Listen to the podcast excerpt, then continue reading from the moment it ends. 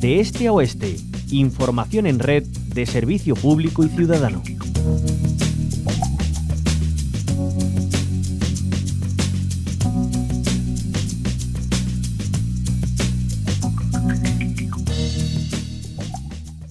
El Servicio Andaluz de Salud ha aplazado parte de la retribución correspondiente al mes de diciembre a la nómina de enero a los profesionales eh, sanitarios. Eh, ya hay reacciones ante esto. Algunos sindicatos eh, han calificado esta situación de maltrato hacia los profesionales y una falta de previsión flagrante del eh, Servicio Andaluz eh, de Salud para con los sanitarios, para quienes nos cuidan y velan por nuestra salud eh, día a día.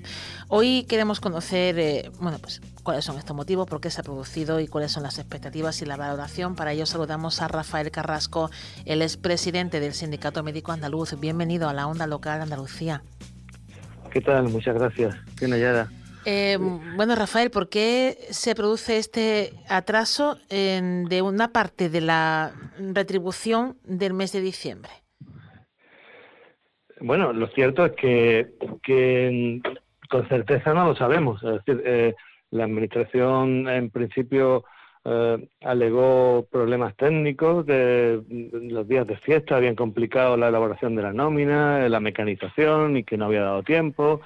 Eh, tal, pero, eh, pero bueno, esto parece eh, que no es la verdadera razón, sino la verdadera razón es un, desvío presupuestario con respecto a lo que había previsto, que ha hecho pues imposible tener la liquidez suficiente para pagar toda la nómina. Mm, ¿De qué cuantías aproximadamente estamos hablando que dejarán de percibir este mes de diciembre los sanitarios andaluces? Lo cierto es que no tenemos datos, porque eh, lo que, lo que la administración nos ha comunicado era que se iban a, reducir las cuantías de algunos de los complementos que van en la nómina complementaria. Eh, los médicos, y digo los médicos porque somos casi exclusivamente los que tenemos esto, algunos enfermeros también, pero sobre todo los médicos, eh, tenemos una nómina normal, que es donde cobramos nuestro sueldo, y una nómina complementaria, que es donde cobramos las horas que se hacen de guardia y algunos otros conceptos Ah, que no son fijos, sino que dependen de la actividad. Eh, estos son conceptos son los que se van a, ver reducido, aplazado su pago hasta enero, pero no sabemos con seguridad eh, si son todos, si son algunos y en qué medida. Eh, acabamos de, recibir la nómina, estamos intentando contactar con algunos de los de nuestros compañeros para verlo. le puedo decir que lo que llevo de momento visto eh, lo, poco que llevo comprobado, pues estamos entre 200 y 600 eh, euros al, de, menos. Mm, bueno, que en esta fecha buena falta hacen. Eh, sí, claro, ese es el gran problema, porque es verdad que no es una merma, o sea, no es algo que se va a dejar de cobrar indefinidamente, sino que nos han comunicado que se retrasa de enero, pero claro, todos tenemos hecho nuestras previsiones para, para, para estos meses, para esta fecha, y, y bueno, y dejar de cobrar una cantidad como esa, pues es un, un contratiempo muy serio para cualquiera de nosotros. Claro, eh, porque ¿a qué corresponde este concepto para los que estamos un poco ajenos a, bueno, a este tipo de retribuciones y demás? Sí. Eh, ya le digo, eh, en la nómina complementaria se cobran conceptos que no son fijos, es decir, el sueldo que uno tiene, o los trienios que uno tiene, o el complemento de destino que uno tiene, ese es idéntico todos los meses pero eh, el, pago de las guardias pues depende cada mes del número de guardias que se hayan hecho o algunos conceptos de productividad variable o fija, eh, todos esos van en esa otra nómina complementaria y esta nómina complementaria es la que se ve mermada este mes. ¿no? Eh, nuestro, nuestro gran enfado con todo esto, nuestra gran indignación con todo esto, es que nómina complementaria prácticamente solo cobramos los médicos. Es decir, mm. que, que este recorte eh, recae muy especialmente sobre los médicos.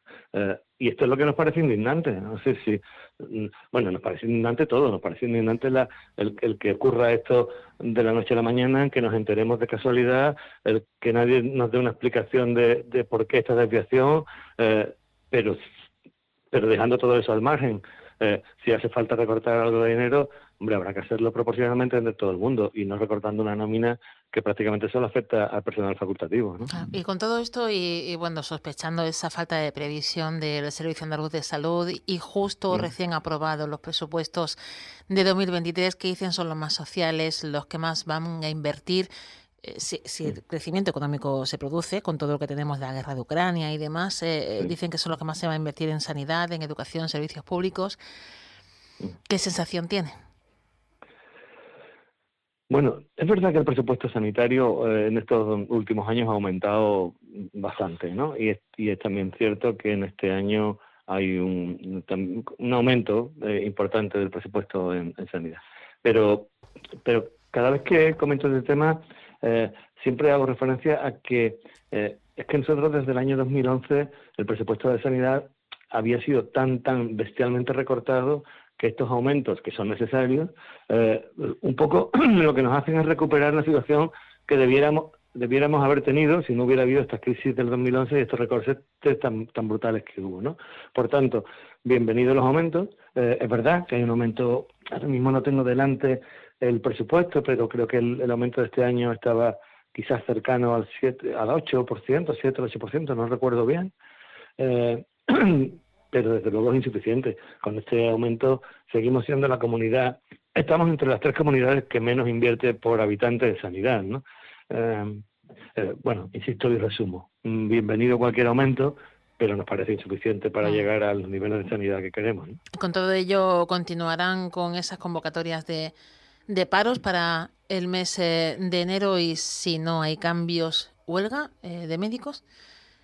Bueno, estas convocatorias no estaban relacionadas exactamente con esto que acabamos de hablar, estaban relacionadas con la situación de la atención primaria y la necesidad de limitar el número de pacientes al día y dar tiempo para verlos y, bueno y mejorar las condiciones laborales de, quienes trabajan en atención primaria. Eh, nosotros estamos en conversaciones con la con, con la administración, con el Servicio de Salud, hemos tenido un par de reuniones, tendremos otra próximamente y y ojalá, ojalá que podamos desconvocar. Cuando alguien convoca manifestaciones o, huelga, lo hace, eh, bueno, pues para presionar a la administración y, y en la esperanza de que la administración se sienta a negociar y podamos conseguir algunas cosas. En eso estamos.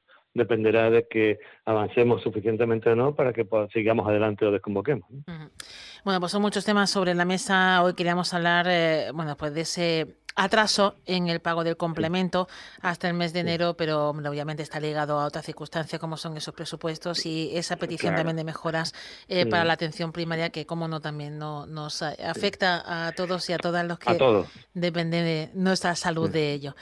Muchísimas gracias, eh, Rafael Carrasco, presidente del Sindicato Médico Andaluz, como siempre, por atendernos en la Onda Loca Andalucía.